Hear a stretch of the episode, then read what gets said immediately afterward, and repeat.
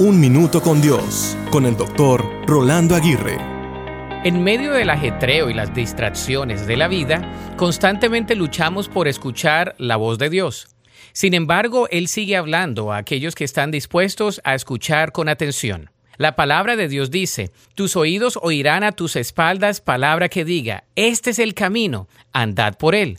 Dios nos guía y dirige, y a menudo lo hace a través de hablar a nuestro espíritu. Jesús nos asegura que sus ovejas oyen su voz y le siguen.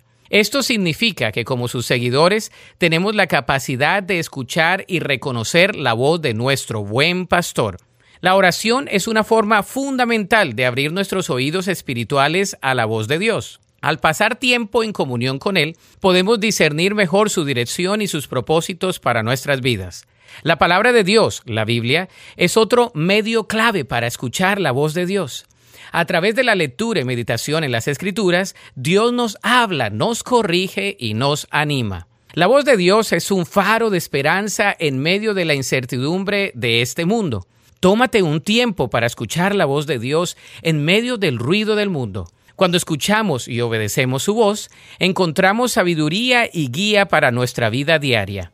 La Biblia dice en Deuteronomio 28.1, Acontecerá que si oyeres atentamente la voz de Jehová tu Dios, para guardar y poner por obra todos sus mandamientos que yo te prescribo hoy, también Jehová tu Dios te exaltará sobre todas las naciones de la tierra.